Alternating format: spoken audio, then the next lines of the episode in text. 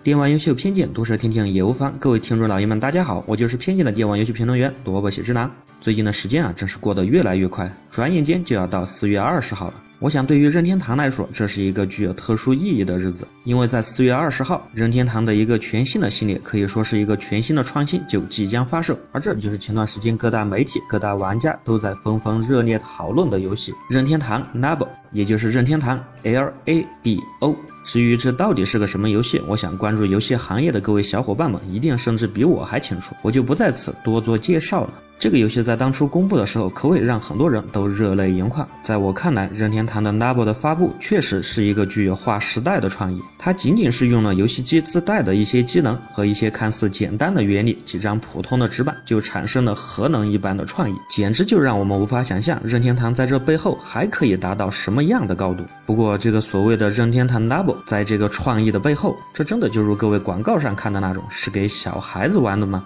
而且这个东西真的就那么好玩吗？你可别高兴得太早。你有没有发现，在这个游戏公布之时的眼前一亮之后，有关任天堂 Labo 的各种新闻、各种报道的热度就已经迅速的降温。在我看来，这个创意还并不是不够惊世骇俗。而如果你仔细的分析一下任天堂 Labo，它主打的是一种亲自动手所带来的乐趣。而归根到底，游戏玩家都是一群什么样的人才会特别的喜欢游戏、喜欢游戏机？在此，萝卜喜之男偏见的意味，可能超过一半的游戏爱好者，他们恐怕在平时都不是很主动的人吧。而在这其中，又有多少是肯亲自动手的人？你给他们一个游戏，他坐在沙发上都嫌手柄的线太短，太碍事，从而发明了无线手柄的人，你要指望他去拆装纸板来玩游戏，这显然不是太现实。或者，如果你说这是针对孩子们开发的游戏，那么也许在一开始的各种视频展示上，我觉得还有这个趋势。不过，随着任天堂视频的各种深入，我反而觉得任天堂 Labo 这个东西，它的拼装流程和原理的逻辑思考，是不是弄得有点太复杂了？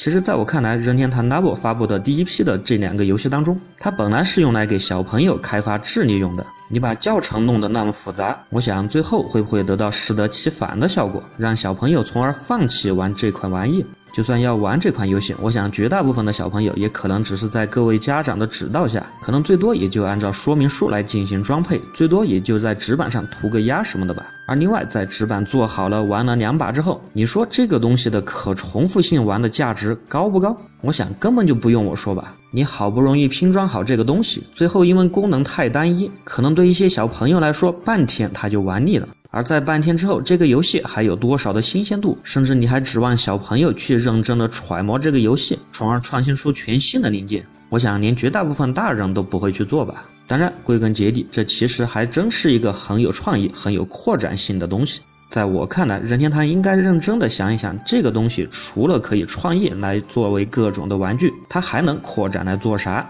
就算你用纸板做出了各种各样的周边，这看似很吸引，但是游戏毕竟还是游戏，游戏的本质还是游戏本身。没有好的游戏软件支撑，你纸板做的再好，又有啥价值？所以任天堂 Labo，我想还需要有一些真正的大作来深度的支持这个应用。然而，大概可能很难有哪个大作会用 Labo 吧。我想，就算是他们自设的口袋妖怪，应该也不太会用吧，顶多算是在游戏中的一个天头而已。这也让我不禁想到了曾经风靡全世界的销量爆炸的 We Sports。这个游戏就是因为缺少具有深度的游戏和内涵的支持，让这个系列也就戛然而止。虽然销量是爆炸的，但是在我觉得它还能做得更好。同时，也许还真的是因为任天堂的这个 Labo 实在是太有创意。在我看来，第三方游戏厂家想要好好的运用这个功能的可能性，可以说无限的接近于零。对比曾经的 WeSports 的示范效应，要差太多太多，就更不用说曾经 NDS 时代首发的示范性游戏《瓦里奥制造》了，那可是打开了一个全新触屏游戏的时代。所以细细的想来，曾经那些看到 Labo 游戏发布会的各种人群、各种媒体，那些大呼买爆的人，我想最后会有剩几个人真的去买，甚至预定？我觉得在那些当初感动的热泪盈眶的人当中，基本应该不会有多少人真的去买吧。对他们来说，也许 Labo 只是勾起了他们童年的一些回忆、一些情情怀而已。然而，对于任天堂来说，回忆、情怀是否能变现，如今还很难说。不过，你说 Labo 会不会火？我认为一定会再火一次，而我自己也很可能去买一款来玩。而 Labo 的整体销量，我相信也并不会差。